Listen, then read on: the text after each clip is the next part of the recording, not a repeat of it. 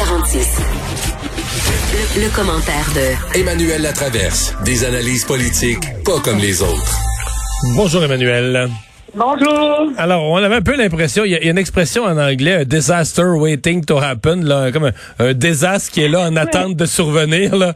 Mais c'était un peu Un ça. au ralenti, oui. Ouais, n'est pas ça, n'est pas ça que c'était un peu ça, Pierre Fitzgibbon, que c'était, c'était programmé, il n'y avait pas de solution. Le commissaire à l'éthique s'était prononcé une fois, la situation allait pas se corriger, puis que la journée d'aujourd'hui était préprogrammée comme devait arriver un jour. Elle était pré-programmée, mais je pense que personne s'attendait à ce que la commissaire à l'éthique soit aussi sévère. C'est peut-être ça. Il y avait comme un peu, euh, pour reprendre un anglicisme, on fait dur ce soir, mais il y avait une, il y avait une partie de chicken entre, les, entre le, le ministre Fitzgibbon et la commissaire à l'éthique autour de ça. Il a peut-être couru après. Je vous demande de vous départir, je le fais pas. Je vous dis de le faire, je le fais pas. Je vais sévir, je le fais pas. Tu le fais pas, bon, mais très bien. Maintenant, c'est ça les choix. Les choix, c'est démissionner, Conseil des ministres, quitter le Conseil des ministres ou euh, et c'est c'est quitter l'Assemblée nationale et si vous voulez rester député, vous devez mettre vos compagnies dans une fiducie sans droit de regard.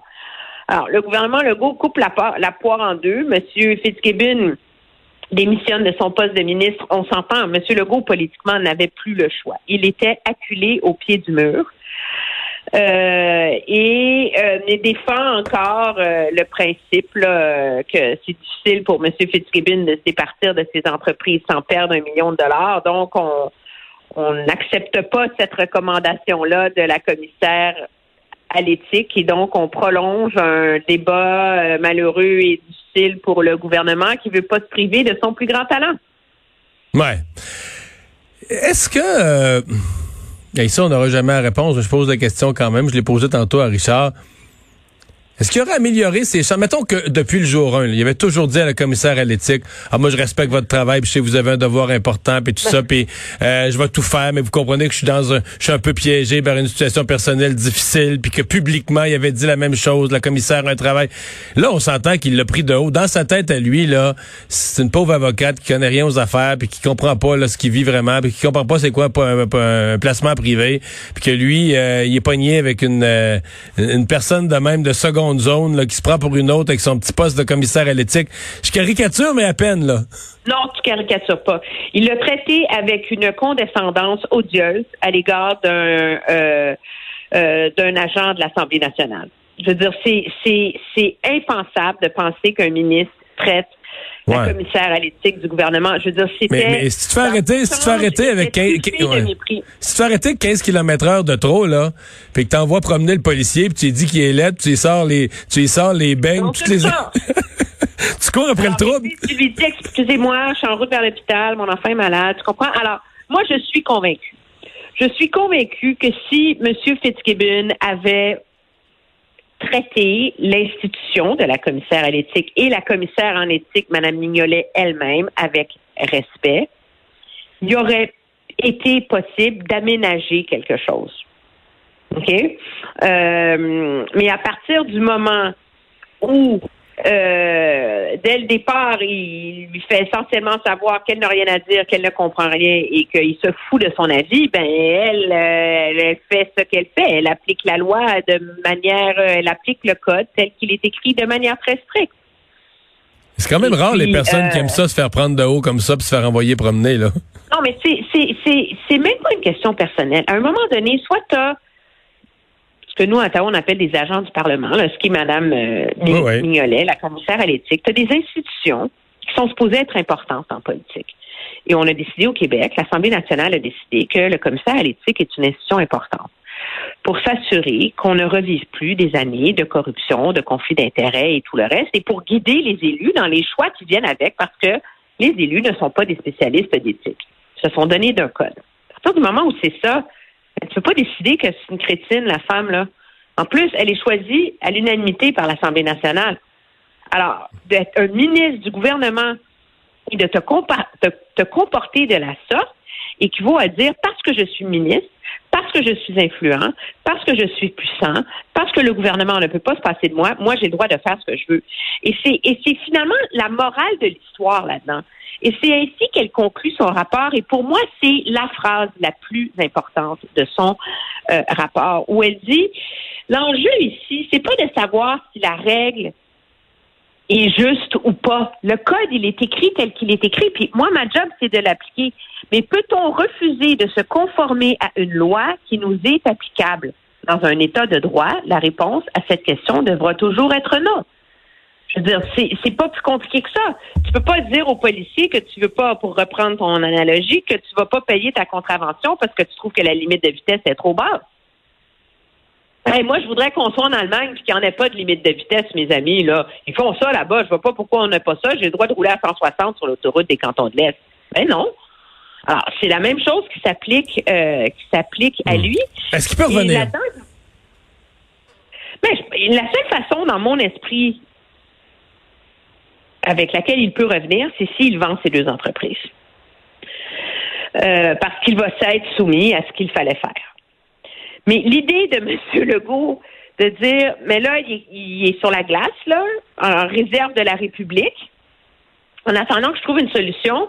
Et moi, je trouve que l'opposition devrait accepter qu'on change le code d'éthique. Je m'excuse. Tu peux pas changer le code d'éthique maintenant pour permettre à M. Fitzgibbon de redevenir ministre. Je veux dire, à partir de là, la, la, la, la démarche n'a aucune crédibilité. Elle est biaisée en faveur de sortir quelqu'un d'un mauvais pas. Non, mais c'est un principe élémentaire. Là. Tu peux pas changer une loi ou une, une règle pendant qu'une situation est pendante, en ayant comme pression pour faire les changements que faut que faut que tu viennes englober ou rendre acceptable. C'est aucunement un, fonctionnement possible. Mais le seul mécanisme qui existe pour faire ça, c'est de plaider devant les tribunaux puis de te rendre en Cour suprême.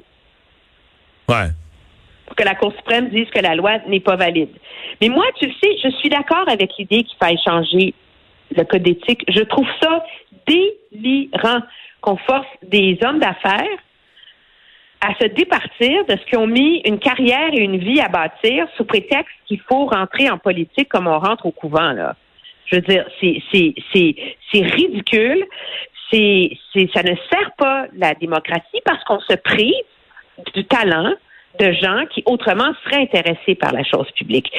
Les règles actuelles sont malheureuses, mais le problème, c'est que M. Legault connaissait ces règles-là et M. Fitzgibbon aurait dû les savoir en se lançant en politique. Et quand tu te lances, tu acceptes les règles du jeu telles qu'elles sont écrites au moment où la partie commence. il est là le problème de M. Fitzgibbon, c'est que c'était ça les règles du jeu et il fallait qu'il vive avec, tu sais. Et donc, on a, on a pensé qu'on pourrait étirer l'élastique, puis on n'y est pas arrivé, tu sais. Et là, ben, ça leur explose en plein visage. Ça, c'est une certitude. Tu euh, veux nous parler de, de balles définissant. Le docteur Arruda qui a fini ce matin. Il euh, faut dire que la pression vient de partout. L'opposition à l'Assemblée nationale, les comités de parents, les directions d'école a fini par dire qu'il allait regarder de près, réviser ce qui était faisable en matière de balles définissant. Oui, moi, dis-moi que tu veux réviser ce qui est faisable en matière de graduation. Je suis entièrement d'accord. OK? Il y a moyen d'organiser une graduation de secondaire 5 pour que les élèves reçoivent leur diplôme, que ça souligne l'importance du moment dans une cérémonie euh, de manière à respecter les règles sanitaires. Je peux pas croire, on met des gens dans des théâtres et au cinéma. Je veux dire qu'on loue la place euh, la, place des arts, là, puis euh, qu'on espace les bancs, puis qu'on fasse ça là. Il y a plein d'avenues possibles. Mais cette espèce de, de mélodrame sur le bal, Là, je m'excuse, là, je suis pas capable. Je veux dire, Mario, la réalité, c'est que cet été, là, la, la situation sanitaire demeure assez fragile qu'il y a des milliers d'enfants au Québec qui ne pourront pas aller dans un camp de vacances. Parce que leurs parents ne sont pas capables de prendre congé puis de les mettre en quarantaine cinq jours avant, là. Hmm.